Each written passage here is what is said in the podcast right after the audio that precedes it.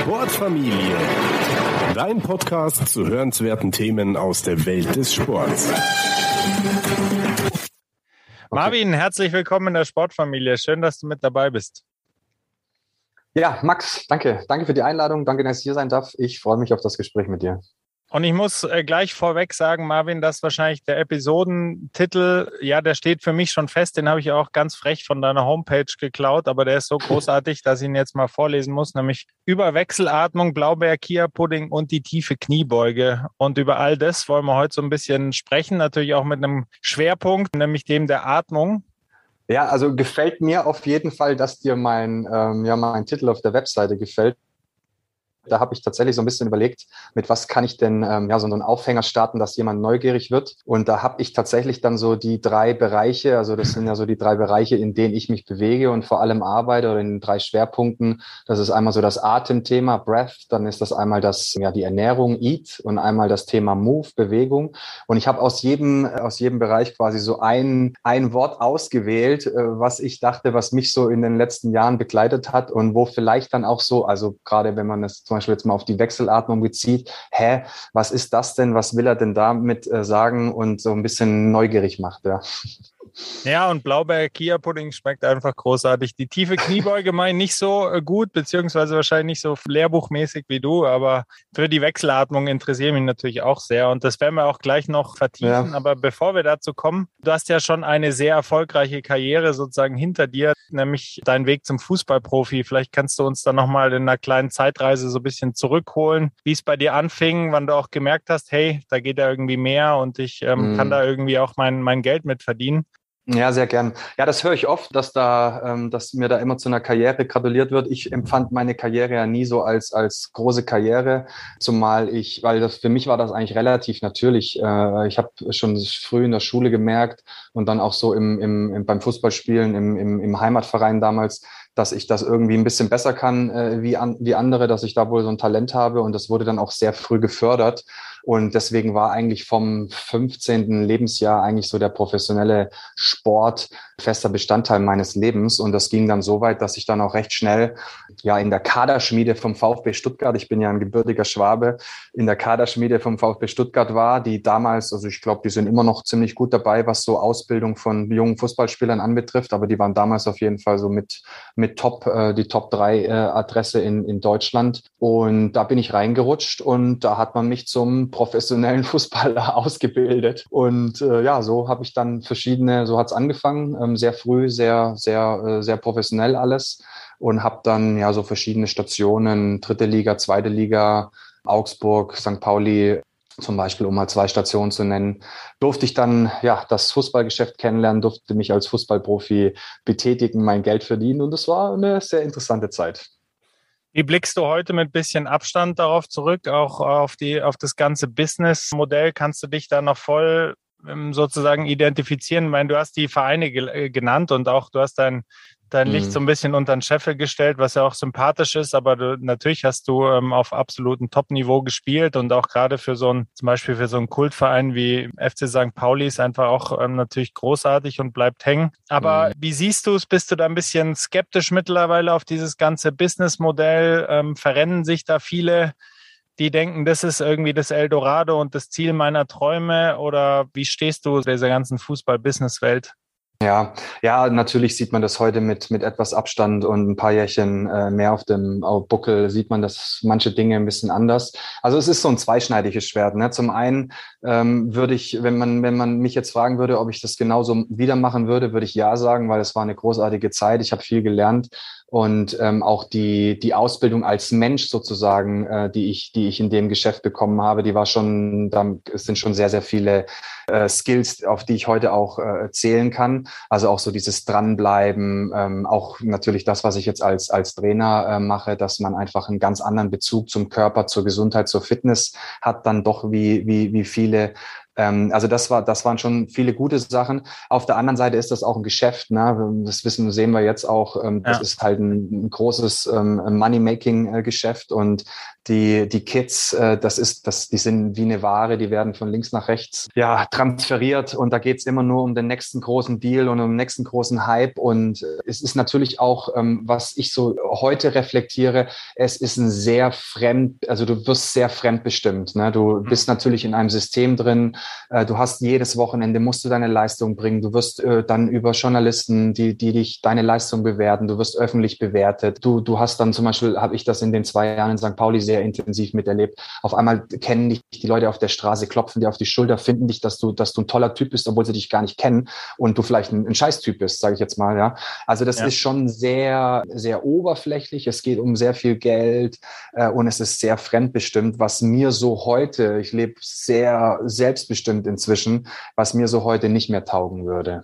Wann hat es angefangen mit dem selbstbestimmten Leben? Also du hast es ja richtig gesagt, man ist unglaublich fremdbestimmt. Die Woche regelt sich eigentlich von alleine von den Terminen. Vielen fällt ja auch dieser Übergang gerade schwer, wenn man jetzt irgendwie von total fremdbestimmt auf selbstbestimmt geht. Ging das bei dir schon vorher los, dass du dir bewusst gemacht hast, hey, da kommt jetzt ein großer Einschnitt, ein großer Übergang auf mich zu? Oder wie war dann die Phase eigentlich so mit deinem Karriereende? Wann hast du die Karriere beendet und ja, wie waren so die ersten Schritte in die, in das selbstbestimmte Leben? Ja, ja, definitiv. Also ich habe schon während der Karriere ähm, gemerkt, ah, ich weiß nicht, ob ich will nicht derjenige sein, der noch bis 35 spielt und da vielleicht auch irgendwie von irgendwelchen Verträgen und sowas abhängig ist. Und ich hatte dann äh, schon während äh, während so den letzten, äh, ja, das war so den letzten zwei, drei Jahren. Ähm, ich habe ja relativ früh aufgehört mit ähm, acht 28, 29, mhm. also mit, ja, so mit Ende, Ende, Ende 20, was ähm, ich hätte damals, ich war zwar ein bisschen verletzt, hatte Probleme mit der Hüfte, aber ich denke, ich hätte auf jeden Fall locker noch äh, drei, vier, fünf Jahre spielen können, habe dann aber bewusst den, den Cut gemacht, weil ich mir dachte, ich mache den lieber ein bisschen früher und hatte damals dann die Chance, über, ja, über so ein, zwei Zufälle im, im Marketing, im Sportmarketing zu arbeiten, was ich dann auch auf selbstständiger Basis gemacht habe. Und ja, ich bin, ich bin, glaube ich, froh, dass ich den Schritt so früh gemacht habe, weil das war ziemlich tough. Also ich habe da auch ein paar Jahre wirklich mit dieser Übergangsphase ähm, zu knappern gehabt. Also zum einen nicht mehr so dieses Hobby, was du zum Beruf gemacht hast, dann ausführen zu können. Zum anderen auch, weil ich dann klassisch wirklich mal ganz realistisch gesehen habe, ähm, wie schwer es einfach ist, als Selbstständiger in der freien Wirtschaft so sein Geld zu verdienen und seine Brötchen zu verdienen. Also da, das waren wirklich äh, lehrreiche Jahre. Ähm, hab's dann aber geschafft und da hat eigentlich auch so die, die Zeit angefangen, wo ich gesehen habe, so, hey, ähm, du musst hier echt dich besser strukturieren. Du musst das alles effizienter gestalten. Das ist nicht mehr jetzt so wie, äh, wie früher. Und da habe ich angefangen, wirklich so mein, mein Leben in die Hand zu nehmen, ja ich will noch mal kurz, bevor wir dann übergehen, schon zur nächsten Lebensphase sozusagen, aber ich möchte noch mal ganz kurz zurück, Marvin, und zwar auf prägende Erlebnisse, auch während der Fußballkarriere, wo du sagst, die, die spielen heute noch so ein bisschen eine Rolle in deinem Hinterkopf, dass du die irgendwie nicht vergisst. Du bist ja dann auch ein, ein erfolgreicher Coach geworden und Personal Trainer kann auch sowas sein, dass du dich, ja, dir vielleicht von dem einen oder anderen Coach oder Trainer aus deiner aktiven Zeit was abgeschaut hast. Sind da prägende Erlebnisse, die dir jetzt spontan ankommen, beziehungsweise auch, ja, Vorbilder ist vielleicht übertrieben gesagt, aber Leute, zu denen du, von denen du dir schon einiges dann ähm, abgeschaut hast? Ja, ja, also auf jeden Fall. Da fallen mir tausende, tausende prägende Erlebnisse ein, vom, vom Kleinen bis ins, bis ins Große. Wenn ich so allgemein spreche, dann würde ich sagen, dass äh, also im Positiven wie im Negativen der Teamzusammenhalt äh, mich geprägt hat. Also ja. dass ich einfach gesehen habe, dass äh, wenn das Team, wenn da jeder ähm, wirklich vom Trainer bis zum, zum dritten Torwart, wenn da jeder so, ich sag mal, sein Ego im Griff hat und wirklich an, an einem Ziel arbeitet und gemeinsam äh, dann man an einem Strang zieht, dass man dann sehr erfolgreich sein kann und dass es dann auch sehr äh, viel, dann viel, viel mehr Spaß macht. Genauso im Negativen, wenn das nicht der Fall ist, wie schnell das dann natürlich in so einem Bereich auch, wo dann viele Egos aufeinandertreffen, wie schnell das dann in eine Richtung gehen kann, wo das sehr, sehr ungemütlich werden kann und wo das überhaupt keinen Spaß mehr macht. Also das ist so allgemein so diese, dieser Team Spirit, diese Teamerfahrung, die mich auf jeden Fall geprägt hat. Und dann natürlich ganz viele, viele Situationen von Trainer, von Mannschaftskollegen, äh, von, von zum Beispiel der Aufstieg mit St. Pauli in die zweite Liga. Das natürlich ein sehr prägendes Erlebnis war. Das war eigentlich auch so im Nachhinein das, wo ich dann nach dem kleinen Abstecher ins Marketing, ins Sportmarketing dann irgendwann auch äh, gesehen habe, ja, ich will da irgendwie zurück in den Sport. Das ist doch das, was mich mein ganzes Leben bis jetzt begleitet hat und was ich wohl wahrscheinlich auch am besten kann. Und da habe ich dann erst nach ein paar Jahren gemerkt, auch dann, als ich angefangen habe, als Trainer zu arbeiten, dass ich natürlich 15, 12, 13 Jahre ähm, ähm, Lehrjahre hatte, äh, weil ich natürlich viele verschiedene Trainer hatte, äh, äh, Cheftrainer, Fitnesstrainer.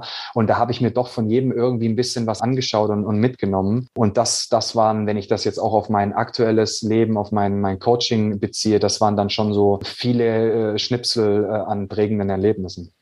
Du stehst ja auch für eine ganzheitliche Betrachtungsweise, hast ja auch ausgedrückt mit der, mit der Bewegung, auch mit der Ernährung, aber natürlich auch mit der Atmung. Und ist dir das leicht gefallen? War das automatisch durch deine Zeit auch als Fußballprofi, wo man ja alles drei braucht? Vielleicht wird das eine oder andere aber immer noch ein bisschen stiefmütterlich behandelt oder hat sich das dann erst nach deiner Karriere in diese ganzheitliche Sichtweise hinentwickelt?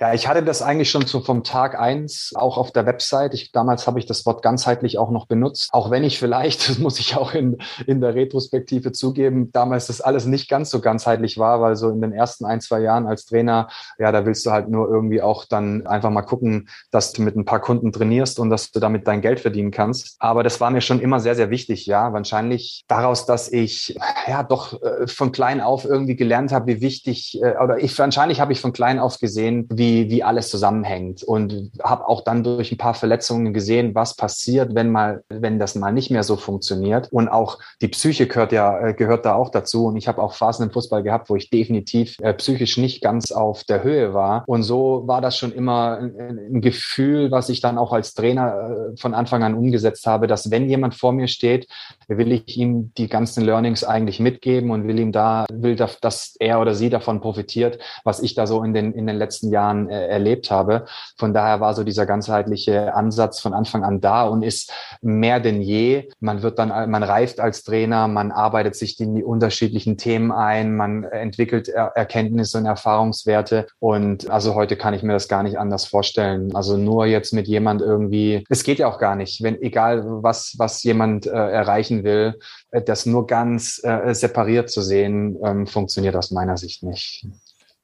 Ist dir das leicht gefallen, Marvin, als Coach die ersten Schritte zu machen? Also vielleicht kannst du uns da nochmal zurückbringen. Irgendwie, wie ging es dann bei dir konkret bei dir los? Also jetzt waren wir an der Schnittstelle Ende Fußballkarriere und Beginn des Coach-Business. Hast du dann deine, deine Kontakte nutzen können oder wie hast du dir das so ein bisschen erarbeitet oder aufgebaut, dein Business? Ja, da muss ich wirklich sagen, da habe ich dann auf jeden Fall auch von der, von, vom Name und von der Vergangenheit profitiert. Ähm, da war ich dann auch echt sehr dankbar. Ich habe das äh, sehr schnell dann geschafft, einfach äh, zu sagen, hier, ähm, hier ist jemand, äh, der hat mal Fußball gespielt auf hohem Niveau, der weiß ein bisschen, wie, was, was, was man so im Sport oder was man machen muss, um, um eine gewisse Leistung zu erbringen. Und auch so dieses, ich glaube, in mir so dieses Leistungsmuster oder ich nenne das manchmal auch so dieses Leistungsmonster, was in uns allen oder in vielen wirkt, in vielen leistungsorientierten Menschen, was ich auch in so CEOs, in Managern, auch in Führungskräften sehe. Ich glaube, da war von Anfang an einfach ein hohes Vertrauen da und auch so eine Verbindung da, was es mir dann tatsächlich äh, wirklich ermöglicht hat, relativ schnell mir einen ganz soliden Kundenstamm aufzubauen, um dann auch das zu machen, was ich machen wollte, nämlich als Trainer tätig sein, Erfahrungen aufbauen, die Leute weiterbringen. Und so hat sich das recht schnell dann ja ganz, ganz gut entwickelt. Jetzt haben wir ja einen kleinen Schwerpunkt festgelegt mit der Atmung, der auch ja Teil deines Konzeptes ist, dieser Ganzheitlichkeit, die wir mhm. schon ähm, angesprochen haben. Wie kam es denn zu deinem Interesse jetzt für die Atmung? Also das Interesse teilen wir übrigens, das ist bei mir auch erst in den letzten Jahren entstanden als Tennisspieler bei mir. Früher hatte ich da überhaupt keine Ahnung, dass ich damit irgendwie, was, was man damit alles steuern kann und wie mächtig eigentlich dieses Instrument ist. Ich weiß nicht, bevor wir da in die Atmung springen, jetzt auf dieses Thema, war es bei dir als Fußballprofi ähnlich oder gab es da schon ein gewisses Bewusstsein, was, äh, was für ein unglaublich kräftiges Tool das eigentlich mächtiges Tool das sein kann? Nee, gar nicht. Also äh, ging es mir genauso wie dir oder mir geht es genauso wie dir. Das war kein Thema. Und dieses äh, Thema Atmung ist, ist heute auch noch äh, sehr, sehr ähm, klein ja, wie man da halt so, wie man dann so drauf kommt. Ne? Also ich habe mich immer mit, mit verschiedensten Themen auseinandergesetzt und die Themen kommen dann auch so ins, ins Leben. Ich denke, da muss man auch offen für sein ähm, und auch vielleicht mal ein paar Jährchen dann als Coach oder als Athlet ähm, unterwegs äh, sein, um dann zu sehen, okay, was, was, was kommt da vielleicht noch ins Leben, was gibt's da vielleicht noch so. Bei mir war das ein, ein ganz, eine ganz nette Unterhaltung mit einem Physiotherapeuten, der mich ähm, in, einer, in einer Fortbildung, da hatten wir tatsächlich eine Fortbildung, wo es dann auch wirklich mal um den Atem ging, ein paar Minuten. Und äh, da mussten wir so eine Partnerübung machen. Und er hat dann äh, gesehen, ähm, dass mein Atemmuster ziemlich ähm, ja nicht gut ist. Und ich war damals topfit und habe gedacht so, ich kann Bäume einreißen. Und dann habe ich gedacht, okay, warte mal, was will, was was soll das jetzt? Und dann habe ich angefangen zu recherchieren und, und nachzuforschen. Und parallel dazu habe ich äh, mit dem Yoga angefangen und habe da auch gesehen, dass der Atem tief verwurzelt ist äh, im, im, im Yoga, in der ganzen Yoga-Philosophie. Und dann habe ich angefangen zu recherchieren, ähm, zu üben, zu gucken, was was was geht da, ist das ein was ist das überhaupt? Und das hat mich nie wieder losgelassen seitdem und seitdem bin ich da tief eingestiegen. Also ich habe bestimmt zum Atem jetzt inzwischen 20 Bücher gelesen und bin eigentlich jeden Tag äh, auf der Matte und mache von 15 bis 30, 40 Minuten teilweise Atemübungen. Und ich kann mir nicht mehr vorstellen, ohne ähm, ja diese Technik meinen Alltag zu gestalten. Ja, Yoga hast du angesprochen. Das ist ja auch ein total interessanter Paradigmenwechsel aus der Fußballwelt. Ich glaube mittlerweile insgesamt im Profisport. Ich glaube, wenn du in den, in den 80ern deine Yogamatte da aufgespannt hättest, dann hätten die dich wahrscheinlich da ziemlich, ziemlich verarscht. In den 90ern wahrscheinlich auch noch großteils. Aber irgendwann hat es dann irgendwie Klick gemacht. Dann hat der erste angefangen. Dann waren auch die ersten Stars dabei. Mittlerweile, glaube ich, ist es total gut verbreitet. Also wie kam das zustande bei dir mit Yoga? Also bist du da irgendwie so zufällig reingestolpert in diese Welt, muss man ja sagen. Das ist ja eine, eine riesige Welt, mhm. wo auch, ähm, wie du gesagt hast, die Atmung ein ganz zentraler Bestandteil ist, wo man auch wahnsinnig mhm. viel über sich selbst nochmal lernt. Gab es da so ein Erweckungserlebnis, so ein, so ein Workshop oder wie ging das mit dem Yoga bei dir los? Ja, ich bin da auch so reingestolpert. Wahrscheinlich eher so, wie das vielen geht, dann so über das, über den körperlichen Einstieg. Ich wollte mal wissen, was der Yoga so einem Trainer und einem, einem Hobbysportler wie mir ähm, so bieten kann und habe dann ähm, einfach mal so ein paar verschiedene Stile. Der Baum, der Yoga-Baum ist ja auch sehr groß und es gibt ja unterschiedlichste ja. Richtungen und ähm, habe da einfach mal so ein bisschen reingeschnuppert äh, und ähm, habe dann sehr schnell gemerkt, warte mal, da, da ist aber mehr. Da ist mehr für mich drin, da ist mehr für uns alle drin und bin da auch nie wieder von weggekommen und habe dann ja auch, äh, habe dann ja auch die Yoga-Lehrerausbildung gemacht und also auch da, ich würde das, also ich würde heute sogar so, so weit gehen, egal ob jetzt ein Manager vor mir steht oder ein professioneller Athlet, ich würde Yoga und ich sehe, ich sehe das auch äh, so klassisch, vor allem dieser, dieser Einstieg, den man im Yoga nimmt, über die körperliche Ebene, also über die Asana-Praxis, dann aber auch über das Pranayama, also über die Atemtechniken. Ich würde die zwei Komponenten für jeden, der vor mir steht, würde ich sagen, das sollte die Baseline sein im Alltag, weil damit kannst du, du findest zu dir selbst, du kannst, du machst deinen Körper geschmeidiger und du kommst zur Ruhe, du kommst, ja, habe ich gerade schon gesagt, du kommst mehr zu dir, mehr in die Mitte. Und ich denke, das ist egal, was du erreichen willst, ob du der neue Lionel Messi werden willst oder ob du irgendwie einen Konzern mit Tausenden von Mitarbeitern führst, das sollte die oder das ist für mich die Grundlage von allem. Vielleicht jetzt ein bisschen naive Frage, Marvin, aber würde mich einfach deine Meinung zu interessieren. Also was der Atem für uns leisten kann. Also viele, ich glaube, vielen ist bewusst, dass man sich irgendwie auch beruhigen kann. Also mhm. ähm, durch die Atmung, aber es gibt ja noch viel, viel mehr Anwendungsbereiche. In, mit welchen Bereichen hast du am meisten zu tun, beziehungsweise vielleicht auch von deiner eigenen Praxis? Wie nutzt du die Techniken, die du dir erarbeitet hast und gelernt hast, für dich in deinem Alltag und mit deinen Kunden? Ähm, ja, da gebe ich, äh, da habe ich immer so zwei, zwei Beispiele, die ich, die ich dann äh, gern darstelle. Also das erste ist, dass der Atem als, als rein, als einzigartige physiologische Funktion eigentlich halt eine unmittelbare Verbindung zum Nervensystem hat und du halt mit Atemtechniken zum Beispiel mit einer verlängerten Ausatmung, also dass man vier Sekunden einatmet und sechs oder acht Sekunden ausatmet, Zugriff auf das Nervensystem hat und den Parasympathikus stärkt. Also das ist autonomes Nervensystem. Sympathikus, das ist quasi so der, der antreibende Part. Parasympathikus ist der entspannende Part.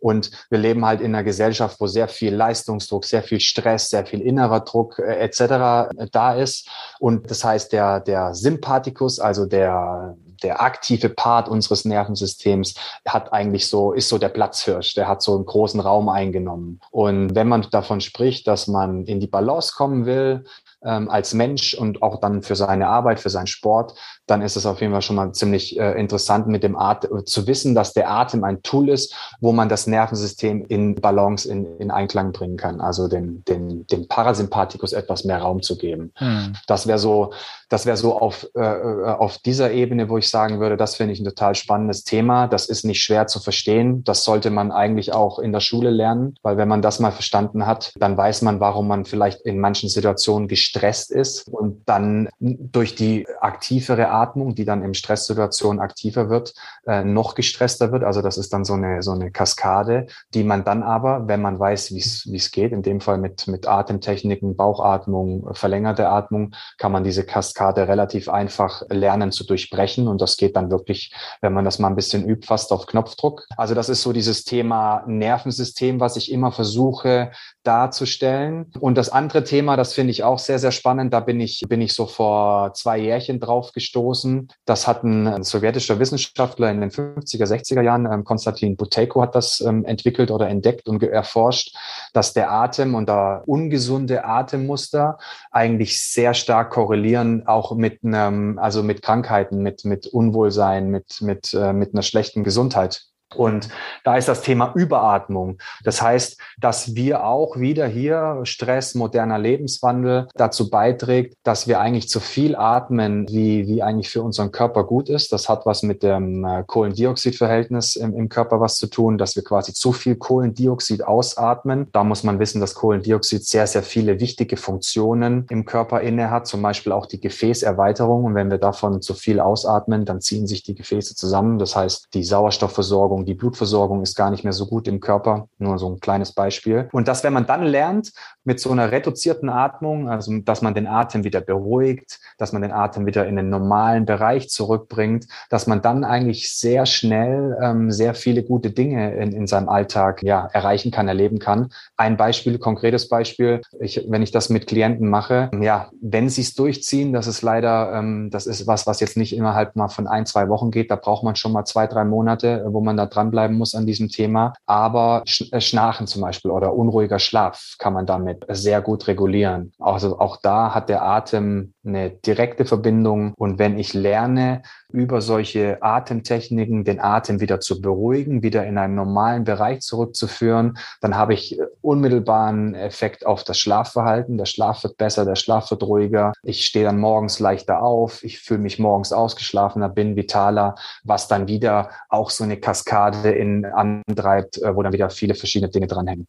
Wie würdest du denn den, ja sozusagen pathetisch gesprochen, den Atemzustand der Nationen beurteilen? Also Buteiko hattest du angesprochen. Ich glaube, da ist ja auch ein wichtiges Thema, dass viele Leute gerade auch in stressigen äh, Situationen halt viel zu viel oder mit einer zu hohen Frequenz atmen und auch durch den mhm. Mund zu viel atmen und diese Nasenatmung ja, vernachlässigen. Was sind ja, so deine, genau. was sind so die größten Zipperlein, die du feststellst? Also was heißt Zipperlein? Die, die größten Fehler, die du beobachtest im Alltag von Sportlern, aber auch Nicht-Sportlern im äh, Bezug auf die Atmung? Ja, das ist ein großes Thema. Also ich bin, ich bin da wirklich, wenn ich in so Themen einsteige, dann recherchiere ich auch. Und was ich dann immer recherchiere, sind auch wirklich Gesundheitsdaten. Also ich gucke mir dann an, zum Beispiel beim Übergewicht, gucke ich mir so die Daten an aus Deutschland, aus, aus der Welt, aus Amerika, äh, gucke mir so die Trends an. Äh, das gleiche habe ich auch beim Atmen äh, gemacht. Und wenn man sich so die Daten anschaut und wenn ich das dann so vergleiche mit dem, was ich so im, im Alltag sehe, mit der Kundschaft, dann sind wir, obwohl wir eigentlich, ja, also dann sind wir schon eine ziemlich ungesunde ungesunde Gesellschaft. Und wir, wir gehen auch weiter äh, in diese Richtung, dass, dass das alles, ja, die Atemmuster, das ist viel Stressatmung, das ist viel Mundatmung, um da in dem Thema zu bleiben, in der Ernährung. Das ist viel Chips, das ist viel Pizza, das ist viel kohlenhydratreiche Kost, um dann vielleicht noch die dritte Kategorie durchzugehen, in der Bewegung. Das sind steife Hüften, krumme Rücken, innen rotierte Schultern, also so nach vorne rotierte Schultern, weil wir viel auf Monitore schauen und weil wir viel sitzen. Also ich sehe da schon den Trend dahin zu, dass der moderne Lebenswandel, so sage ich das immer ganz gern, wohl nicht der beste für die Spezies Mensch ist und dass der Trend dazu hingeht, dass wir eigentlich, obwohl wir aufgeklärte Gesellschaft sind, Zugang zu Informationen haben, Zugang zu guten Nahrungsmitteln, dass wir gar nicht so gesund sind, ne, wenn man das so im Allgemeinen sieht.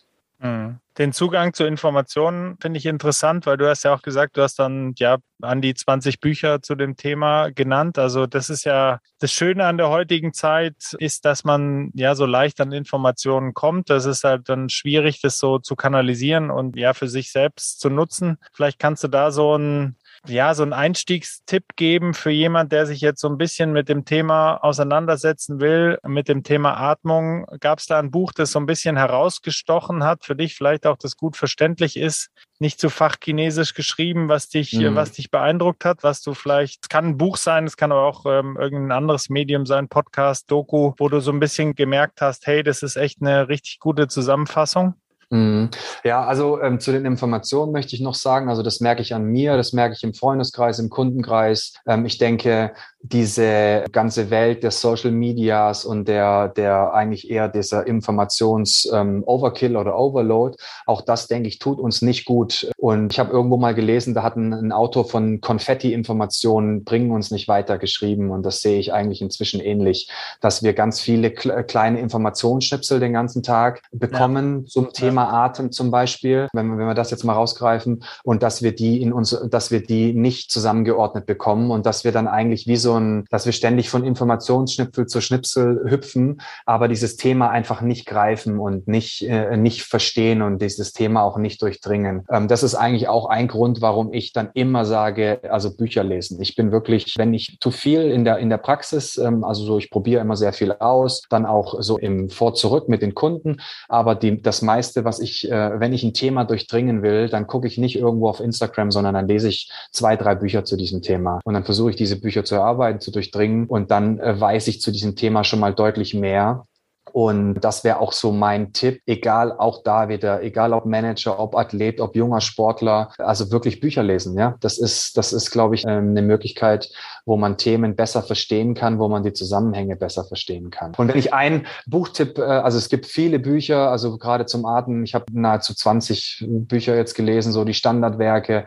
Für mich ein Standardwerk ist ein Autor, also wenn es gerade jetzt um deutsche Literatur geht, viele Atembücher sind auch dann in englischer Sprache, aber wenn es so um im, im deutschen Markt, deutsche Literatur, dann würde ich Ralf Skuban die Buteco-Methode empfehlen. Mhm. Das ist ein tolles Buch, das ist ein super Typ, ähm, der schreibt äh, super Bücher, gut strukturiert äh, einfach zu verstehen. Und in diesem Buch erklärt er die Boteco-Methode und hat auch sehr gute ähm, Hintergrundinformationen, wie warum Atmung, wieso langsam atmen, wieso reduziert atmen. Und das finde ich ein sehr guter Einstieg. Also das empfehle ich immer weiter.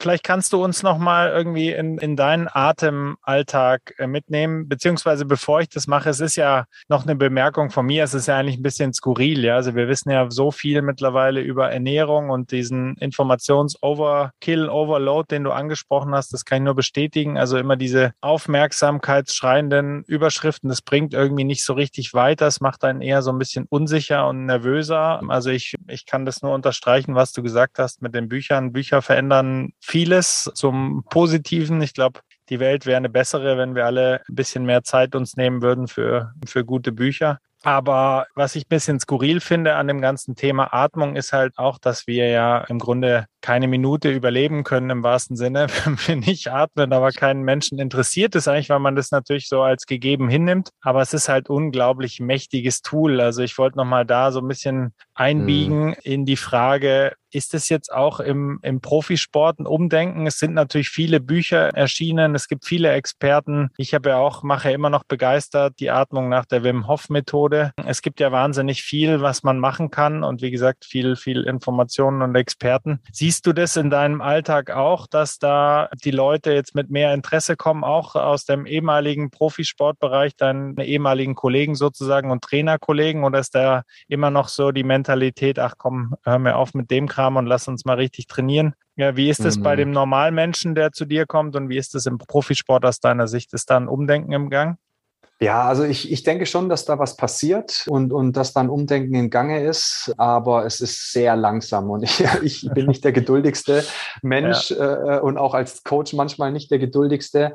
Also da bleibt schon sehr, sehr wenig hängen oft und wenn wir es jetzt auf den Atem beziehen, der Atem ist eigentlich so das, wo wir einsteigen sollten, wo wir uns ja. drum kümmern sollten. Auch hier wieder das Beispiel, egal ob ich ein professioneller Athlet bin oder ein Manager, aber ja, das ist Also ich brauche da oft, also ich, ich, ich, ich kann, wenn ich jetzt mit jemandem anfange zu arbeiten, da kann ich nicht in der ersten Session direkt eine Viertelstunde Atemtechnik machen. Da ja. würde ich sofort, der, der, derjenige würde sich sofort einen neuen Trainer holen. Also das braucht Zeit. Ich muss da, ich muss da auch als Coach immer sehr geduldig sein und muss dann eher so ein bisschen über dann das Körperliche, über oder was so die Themen vielleicht bei, bei demjenigen gerade sind. Und dann komme ich so, vielleicht, wenn dann ein bisschen Vertrauen da ist, dann kann ich einmal ähm, anfangen, dieses Thema anzusprechen, mal zu sensibilisieren, zu gucken, wie der oder diejenige reagiert und dann da etwas tiefer einsteigen. Aber overall ist es schon ein Thema, was äh, nicht präsent ist. Also wenn wir jetzt von der Atmung sprechen, ist es sehr ähm, unterpräsentiert und ähm, es ist auch die Vorstellungskraft, ich denke, daran, daran scheitert es auch. Ähm, man atmet ja, ne? also wieso soll ich mich mit dem Atem beschäftigen? Das ist doch eigentlich ein Vorgang, den der Körper von sich aus steuert. Also wieso soll ich mich damit beschäftigen? Ich habe doch den ganzen Tag so viel zu tun und ich muss hier das managen und das noch machen und ich will, ähm, ich will Fahrradprofi werden, also muss ich fünf Stunden Fahrrad fahren. Was soll ich mich dann nur eine Minute mit dem Atmen beschäftigen? Ja. Also das ist so dieses Paradox, in, also so diese, diese Brücke, ja, genau diese Brücke Brücke oder dieses Verständnis, warum soll ich da eine Minute reinstecken und warum soll ich mich 10, 15, 20 Minuten am Tag mit etwas beschäftigen, was doch der Körper eigentlich automatisch macht und was bringt mir das wirklich? Also dieses Gap oder diesen Zielkonflikt, den versuche ich auch im, ja, so im Marketing und dann auch in den Gesprächen, in der Beratung, im Coaching, den versuche ich auch zu schließen. Das ist nicht einfach. Ja, du hast ja selber gesagt, eigentlich müsste man das ja den, den Kindern schon äh, beibringen in der Schule auch. Wie macht man, ja. macht man sich ruhig auch vor einer Prüfung? Wie kann man sich besser ja. fokussieren? Wie kann man auch vielleicht die Atmung benutzen, um aus dieser Trägheit herauszukommen? Auch da gibt es ja, es gibt ja nicht nur Atemtechniken, die einen beruhigen, sondern auch aufputschen. Wie schaut es bei dir im Alltag aus? Also ich merke bei mir selber, wenn ich meine Übungen mache, sei es jetzt Wim Hof oder auch mir einfach diese zehn Minuten mal Zeit nehme zu meditieren. Es gibt ja auch den Spruch, wenn du nicht Zeit hast, zehn Minuten zu meditieren, dann musst du eigentlich eine halbe Stunde meditieren, weil dann brauchst du es äh, viel dringender. Wie mhm. schaut so dein Alltag aus? Was sind so deine, wie ist dein Rhythmus? Machst du es gleich in der Früh? Was für Techniken benutzt du? Wie ist so deine Routine? Mhm. Ich habe das fest in den Alltag integriert. Also, und das ist auch das, was ich jedem versuche zu vermitteln, egal ob es um Atmung, um Bewegung, um gesunde Ernährung geht. Du kommst in dem Bereich nur weiter, wenn du es fest in deinen Alltag integrierst und wenn du da auch im besten Fall jeden Tag dran arbeitest. Und bei mir sieht es so aus, das, gut, jetzt bin ich, äh, bin ich Coach, bin da ein bisschen tiefer nochmal drin, beschäftige mich sowieso einfach von, von, von Interesse her mit diesen ganzen verschiedenen Atemtechniken, dass ich natürlich dann jetzt auch über die, über die Zeit viele Techniken kenne, viel in der Selbstforschung war, was mir gut tut, was, was ich an welch, in welchen Situationen einsetze und habe da halt so ein ganzes Schweizer Taschenmesser zur Verfügung, um dann das wirklich einfach jeden Tag in den Alltag einzubinden. Aber um da konkret zu werden, also zwei Beispiele, Beispiele, wenn ich nicht so gut geschlafen habe morgens, dann lege ich mich eine Viertelstunde hin. Ich habe da so eine tolle äh, Briefing-App, die mir einfach meinen äh, Rhythmus vorgibt. Da habe ich dann so meine zwei, drei, vier Rhythmen drin. Dann nehme ich dann zum Beispiel ähm, kohärentes, also rhythmisches Atmen. Da stelle ich mir einen Rhythmus ein, sechs Sekunden einatmen, sechs Sekunden ausatmen, lege mich eine Viertelstunde hin und rhythmisiere einfach die Atmung. So, das hilft mir immer, um zum Beispiel nach einer nicht so guten Nacht oder in einem Morgen, wo ich merke, oh, irgendwie heute nicht ganz so, nicht ganz so volle Energie. Das hilft mir immer so ein bisschen in Balance zu kommen. Mhm. Das ist zum Beispiel so eine Technik, die ich morgens ganz simpel nutze. Dann, was ich gern mache, ist auch äh, nach einem geschäftigen Tag mal so 10, 15 Minuten einen Cut zu machen. Und auch da wieder, ich lege mich hin. Auch da nutze ich ganz gern diese App. Da mache ich dann meistens eine Atemtechnik mit einer verlängerten Ausatmung. Also zum Beispiel so fünf Sekunden einatmen, acht Sekunden ausatmen. Das beruhigt dann. Ähm, da haben wir dieses Thema wieder Parasympathikus. Also da versuche ich den Parasympathikus etwas zu stärken, der dann das System ein bisschen runterfährt, mich entspannt. Und dann kann ich wieder zwei, drei Stündchen an den Schreibtisch gehen oder auf die Trainingsfläche und ja, wieder mit etwas mehr Balance, mit etwas entspannterem Gemüt an den Dingen arbeiten. Oder, weil du Wim Hof zum Beispiel angesprochen hast, das liebe ich zum Beispiel auch total. Nach einem intensiven Tag setze ich mich hin, mache drei Runden äh, die Wim Hof Technik, gehe danach kalt duschen, puff, mach mir dann was Leckeres zu essen und dann ist eigentlich mein Feierabend immer deutlich besser, wie noch, wie, wie wenn ich das nicht mache. Ja, also ich muss äh, das nochmal unterstreichen mit Wim Hof. Also wenn man am nächsten kommen will zum Supermenschen, dann Gefühl für ein paar Minuten wenigstens. Das ist schon großartig. Er ist einfach auch ein sympathischer, ja, ja. Ein sympathischer, witziger, interessanter ja. Typ einfach. Also diese Kombination, wenn ich, wenn ich das noch sagen darf, diese, diese Kombination, weil ich bin jetzt auch kein, keiner, der gern kalt duscht. Und diese Kombination, das hat Wim Hof schon echt genial gemacht. Diese Kombination aus dieser aktivierenden Atemübung, die das Nervensystem hochfährt, dann mit dieser kalten Dusche und dann dieser, dieser Entspannungs-, dieser Relaxanz-Effekt, der da äh, entsteht, der ist schon, das ist schon, also da sieht man eigentlich, was du ja auch schon gesagt hast, dass die Atmung ein mächtiges Tool ist. Das lernt man mit der Wim Hof Methode auf jeden Fall sehr, sehr schnell kennen. Du hast diese App, das wollte ich nochmal nachfragen, erwähnt. Kannst du die nochmal genau nennen, wie die heißt? Ja, Unbedingt. Also das ist meine Lieblings-App. Das ist auch eine der wenigen Apps, wo man keine E-Mail-Adresse angeben muss oder sonst was. Ähm, ich sage immer jedem, ladet die App runter. Das ist ein Entwickler, der hat da wirklich einen super Job gemacht. Überweist dem mal, der hat so einen kleinen Spendenbutton zwischen drei und zehn Euro. Dann gern auch mal drei oder fünf Euro überweisen. Äh, die App heißt Breath, also wie, ähm, wie das, das englische Wort für Atmung und hat so ein blaues, ist so ein blaues äh, Symbol mit so blauen Kreisen. Also innen ist quasi so ein hellblauer Kreis und die Kreise werden nach außen hin immer dunkler dunkler, blau und die App heißt Breath. Gibt es im App Store fürs ähm, Apple-Telefon, aber genauso auch im, im Google ähm, App Store. Ja, ich werde es natürlich verlinken. Ja, Was mich noch ja. interessieren würde, Marvin, also wir haben es schon angesprochen, mehrfach angesprochen, es gibt ähm, zigtausend Ratschläge. Es ist schwierig, manchmal im Dschungel durchzublicken. Du mhm. hast dann eine gute Vogelperspektive für den Bereich auch der Atmung. Gibt es da was, was dir auffällt, was du total unterrepräsentiert findest in der Öffentlichkeit, wenn es schon um Atmung geht oder in irgendwelchen Blogartikeln, worüber ruhig noch mehr gesprochen werden könnte und vielleicht auch der Gegenpart? Gibt es was, was du total überschätzt findest, aber in diesem Bereich? Bereich?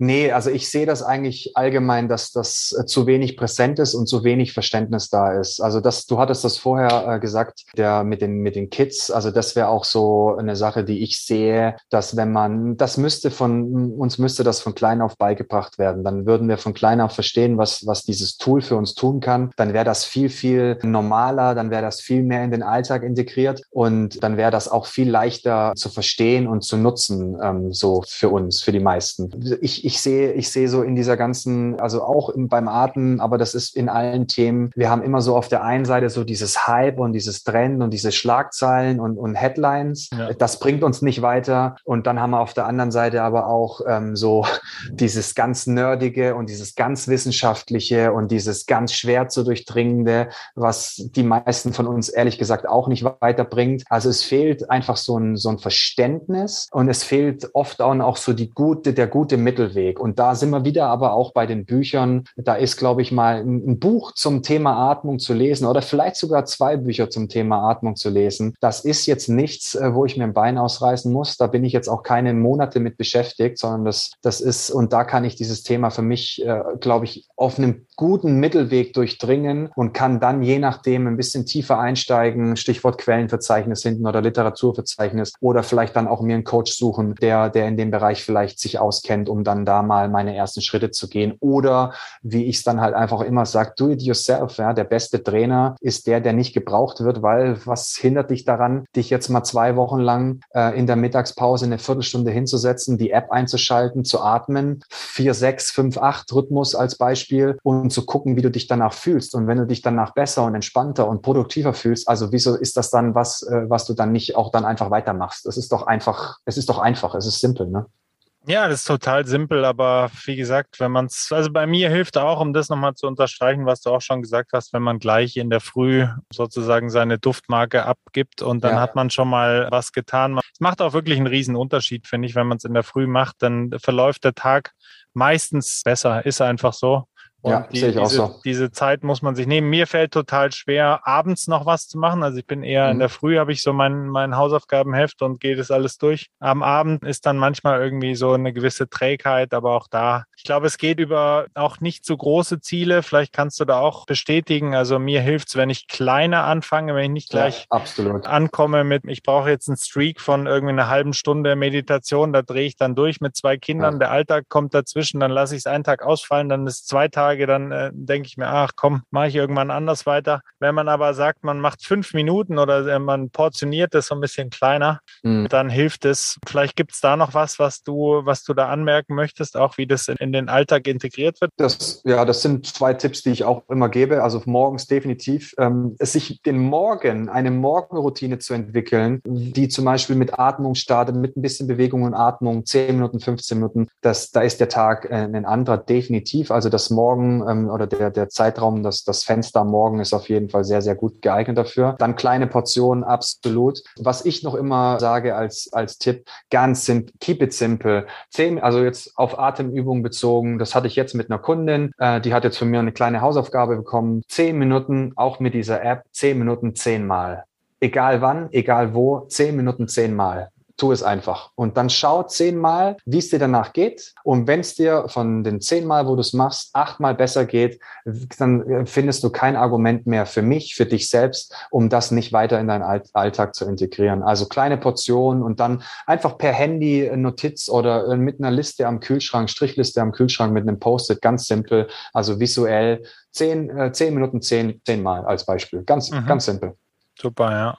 Gibt es denn was, Marvin, mit dem Wissen von heute? Ich meine, das ist unglaublich. Hast du nicht, so, nicht nur zu dem Bereich Atmung jetzt viele Bücher gelesen und dich weitergebildet und finde ich auch sehr erfrischend und richtig cool, wie, wie du das angehst. Alles, wenn du jetzt nochmal die Chance hättest, ist natürlich jetzt ein bisschen konstruiert, aber mit deinem 20-Jährigen selbst in, in Kontakt zu treten, der da vielleicht noch ein bisschen anders unterwegs war. Von meinem 20-Jährigen selbst ganz zu schweigen. Gibt es irgendwas, was du ihm gerne jetzt mit dem Wissen von heute ja. ähm, äh, mitgeben würdest? Ja, du über diese, über diese Idee oder diesen Gedankengang, den habe ich natürlich schon tausende Mal durchgedacht, zumal ich auch für mich sehe, dass ich nicht alles aus meiner Karriere rausgeholt habe und mir da, also aus meiner Fußballkarriere und mir da auch selbst oft Beine gestellt habe und meine eigene Beine gestolpert bin. Ja, das ist halt schwierig, ne, weil man ist natürlich mit 20 Jahren ein ganz anderer Kerl wie jetzt irgendwie mit Ende 30. Das ist die, ich, ich versuche das inzwischen oder eigentlich auch schon seit ein paar Jahren als, als Motivation zu sehen, dass ich dann sage, du kannst, äh, ein 20-Jähriger sieht die Welt anders und, und dem kannst du das nicht so, nicht so darstellen, wie du jetzt als Ende 30-Jähriger fühlst. Aber. Wenn er zuhören kannst, würde. Ja, wenn er zuhören würde, du kannst, ich sehe es so als Motivation, dann egal wer dann vor mir steht, einfach zu sagen, hey, da gibt's, es gibt noch sehr, sehr viele Dinge auf dieser Welt und es gibt noch sehr viele Dinge, die du erforschen kannst und die du für dich lernen darfst. Sei demütig, äh, achte auf dich. Ich denke, in unserer Gesellschaft hat das Thema Verantwortung, also so dieses Stichwort Verantwortung übernehmen, ist auch sehr, sehr wichtig. Also beschäftige dich so mit diesen Themen. Da versuche ich Motivation rauszuziehen und dann immer weiter zu empfehlen oder, oder weiterzugeben. Wenn ich wirklich jetzt mit meinem 20-jährigen Ich hier sprechen würde, ja, dann würde ich dem sagen, ja, mach nicht ganz so viel Scheiß.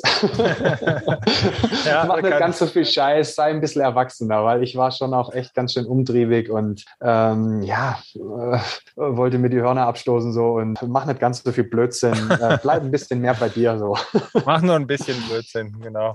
mach nur ein bisschen Blödsinn. Ja, wir, wir bleiben im Reich der Fantasie, Marvin, und jetzt bist du, bist du nicht mehr im Gespräch mit deinem 20-jährigen Selbst. Äh, grenzenlose Möglichkeiten jetzt hier in ja. der Sportfamilie, sondern du bist jetzt deutscher Sportminister. Was würdest du anpacken? Ist es dann auch, ja. äh, bleibt es im Bereich der Atmung, vielleicht in die Schulen? Da hatten wir schon drüber gesprochen. Was, was wären so deine ersten Amtsmaßnahmen? Ja, also ich, ich würde versuchen ähm, in, in den Schulen, also ich würde an der, an der Zukunft sozusagen ansetzen, an den Kids und würde versuchen, ähm, ich würde sehr, sehr viel Geld in die, in die Schulen stecken. Ich würde gute Leute versuchen an, zu engagieren, Trainer, Yogalehrer, äh, mit Sportvereinen, ähm, um dann einfach von, von klein auf den Kids auch dann overall diese ganze Bandbreite aus guter Bewegung, vernünftiger Bewegung, Atmung, ähm, Ernährung. Also da würde ich, würde ich äh, gucken, dass wir da, ja, dann, wenn ich vielleicht zehn Jahre im Amt wäre oder so, dass man, wenn ich anfange, dass man dann nach zehn Jahren deutlich weiter ist mit dem Thema. Weil ich, ich glaube, und das ist das, was ich auch so sehe, ähm, da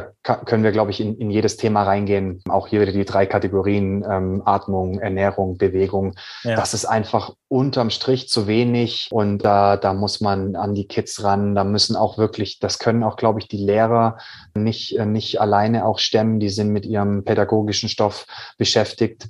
Ähm, da müssen wirklich, ja, Fitness-Bros, äh, Yoga-Profis müssen da rein und müssen da mit den Schulen zusammenarbeiten, gefördert vom Staat, wie auch immer. Also das wäre wahrscheinlich so das erste Projekt, was ich, was ich groß groß angehen würde. Und das nächste Projekt, was ich noch so auf der Liste hätte, wäre dann versuchen, ja, auch, ähm, ich bin kein Fan von Werbung, weil Werbung auch immer so eine starke Form von äh, Fremdbestimmung ist. Aber ich würde halt Aufklärungskampagnen versuchen zu fahren. Ne? Also auch da dann den älteren Menschen beibringen wo, äh, über Kampagnen, über Aufklärungsprojekte, wie wichtig doch die Verantwortung für den eigenen Körper ist, für das eigene Leben, für die eigene Gesundheit und wie einfach dann es auch ist, wenn ich das regelmäßig mache, wenn ich in diesen Bereichen mich gut bewege, auskenne, wie viele Tools wir zur Verfügung haben, dann ist das alles gar nicht so ein, so ein riesen schwieriges Thema. Ne?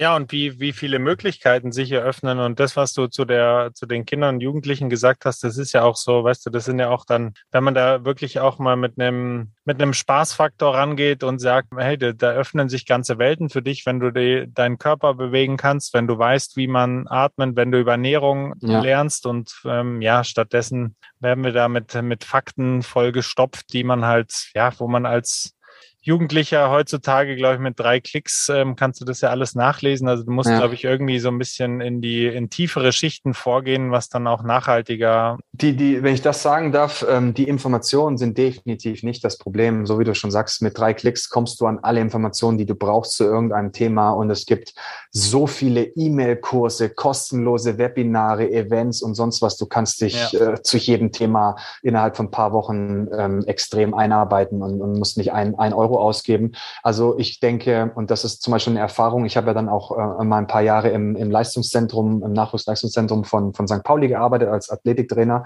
Und da habe ich zum Beispiel diese Erfahrung gemacht, dass, so wie du gerade auch schon gesagt hast, du musst auf allen Ebenen reingehen. Also es würde auch, wenn wir dieses Bild als Gesundheitsminister oder Sportminister ja. und ähm, äh, Projekt, äh, wir gehen zu den Kids in die Schulen, auch das würde nicht reichen, weil du müsstest parallel daran arbeiten, auch mit den Eltern. Du musst im Prinzip die Kids coachen, die Lehrer coachen, die Eltern coachen, äh, die Politiker noch coachen, die da auch noch mit im Boot sind. Also du brauchst alle im Boot. Ja, das ist vielleicht auch so die große Klammer zu dem, was ich in meinem Leben schon erfahren habe, dass wenn äh, wenn in so einer Fußballmannschaft mit dem kompletten Staff sind es irgendwie 30 Leute und wenn die 30 Leute an einem Strang ziehen, dann kann das wirklich erfolgreich werden. Wenn die 30 Leute aber verstritten sind, wenn da der Trainer eigentlich schon mit dem nächsten Verein spielt, wenn die Stürmer, der Stürmer will eigentlich auch zum anderen Verein, der will mehr Geld und bla bla bla, wenn dann diese Dinge entstehen und Uneinigkeit entstehen, dann funktioniert es nicht. Und so ein Projekt als, als Sportminister, das würde auch da nur gehen, wenn alle wirklich im Boot sind, wenn du alle ins Boot holen äh, schaffen würdest, alle ins Boot zu holen. Und du musst auf allen Ebenen ansetzen. Ne? Also du musst äh, zurück zum, zum Beispiel vom St. Pauli Leistungszentrum. Ernährungsberatung. Es bringt mir nichts als Coach, als Athletiktrainer damals, wenn ich dann dem, dem, dem Jungen erkläre und äh, darstelle, wie er sich besser ernähren kann, wenn dann zu Hause die Mutti oder der, der Vater oder beide das nicht verstehen und dann zum Beispiel auch kein Budget äh, dafür haben oder frei machen, dann im, im Biosupermarkt äh, Lebensmittel ja. einkaufen zu gehen. Ja. Ähm, und das funktioniert dann nicht. Also da reibst du dich auf, da passiert dann auch nichts oder da passiert dann nur ein bisschen was oder vielleicht viel weniger, wie dann passieren könnte, wenn da, nehmen wir jetzt die Dreieckskonstellation, die Eltern, der Junge, der Fußballprofi werden will und ich als Trainer, wenn man da zu dritt zusammenarbeitet und dann sich in ein Boot setzt und in eine Richtung fährt, dann passiert mehr. Das ist so meine Erfahrung. Ja, ich würde sagen, die Bewerbungsunterlagen sind raus, ob du willst oder nicht, für den Sportminister. Und ähm, ja, sehr gern. Die äh, ist auch toll, wie du nochmal den Bogen gespannt hast zum Anfang des Gesprächs, wo es ja auch um, um Ganzheitlichkeit ging. Und das ist jetzt auch nochmal gut rausgekommen. Das hast du natürlich, aus meiner Sicht hast du damit vollkommen recht. Bist da natürlich auch unglaublich kompetent, sympathisch, hast selber diese Erfahrung als Top-Sportler gesammelt. Also ich glaube, die würden tatsächlich dann auch die, die Leute zuhören. Und das ist auch so ein bisschen das Stichwort. Wie kann man jetzt, also Leute hören dir zu und man hört dir wirklich gerne zu und du hast da, bringst es super rüber. Wie kann man mit dir arbeiten, beziehungsweise was sind deine Projekte? Wo kann man dich finden? Vielleicht kannst du da so ein bisschen einen Überblick geben. Ja, ja, Max, vielen Dank für die Blumen. Ähm, sehr nett. Ähm, macht gerade auch sehr viel Spaß mit dir hier. Ja, ganz simpel. Also einfach unter meinem Name, Internetadresse, Kontaktdaten. Ähm, ich, wie gesagt, ich bin, ich bin ganzheitlich auch äh, unterwegs. Äh, momentan sehr äh, online. Also mein Schwerpunkt ist, ist Online-Training. Das heißt, ich versuche eigentlich alles, was ich so in den letzten Jahren auf der Trainingsfläche ganz klassisch als, als Personal Trainer an Erfahrungen und auch jetzt als Athletiktrainer bei St. Pauli gesammelt habe, versuche ich momentan in wirklichen online-fähiges Format äh, zu packen. Und ich denke, ich habe das auch äh, geschafft. So mein, mein Kernangebot ist da momentan De-Stress. Also ich, ähm, das sind professionelle Erholungsstrategien in dem Bereich Bewegung und Atmung. Das sind so meine zwei Schwerpunkte. Und da ist egal, ob das jetzt jemand ist, der äh, als Hobbysportler unterwegs ist und da besser werden will. Ich betreue auch den einen oder anderen ambitionierteren Sportler und Profisportler, aber auch klassisch äh, Manager, Führungskräfte. Ähm, jeder, der da so in dem Thema ein Stückchen weiterkommen will, kann gern mal überlegen, ob ich da vielleicht der Richtige bin und äh, mich kontaktieren. Und ja, in einem, da findet man dann in einem persönlichen Gespräch sehr schnell heraus, ob ich der richtige Mann bin, ob das die Themen die richtigen sind, äh, welche Ziele man sich da setzt und wie da so eine Zusammenarbeit aussieht. Perfekt, Marvin. Ich werde natürlich alles verlinken, was du gesagt hast, auch alle anderen Themen, die wir besprochen haben, Bücher, Apps ja. und so weiter. Ich bin jetzt top motiviert. Meine, ich bin nämlich heute früh nicht, da, nicht dazu gekommen zu meinen drei Runden Wim Hof. Das wird jetzt gleich gemacht werden. Ja, super. Ist auch gerade äh, sehr heiß. Also insofern ist die kalte Dusche gar nicht so eine Abschreckung für mich, sondern eher ja eine gute Idee. Ein und, schönes Add-on. Äh, genau, schönes Add-on und kann nur auf diesem Weg sagen, dass es mir echt ähm, sehr großen Spaß gemacht hat. Vielen, vielen Dank, dass du da so ein bisschen Licht ins Dunkel gebracht hast. Für viele immer noch, glaube ich, ein stiefmütterlich behandeltes Thema mit der Atmung, aber ich glaube, auch da ist so ein Umdenken im Gang und ich hoffe, ja. dass, dass möglichst viele auf dich zukommen, deine, deine Kurse sich anschauen und ja, bin gespannt, wie es, wie es auch weitergeht mit dir. Also vielen, vielen Dank, Marvin. Ja, Max, vielen Dank für dich, äh, für, für dieses Gespräch hier, an dich auch. Also sehr nettes Gespräch, äh, super Themen, äh, super Fragen. Ähm, hat mir sehr, sehr viel Spaß gemacht.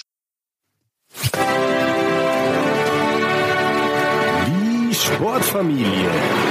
Dein Podcast zu hörenswerten Themen aus der Welt des Sports.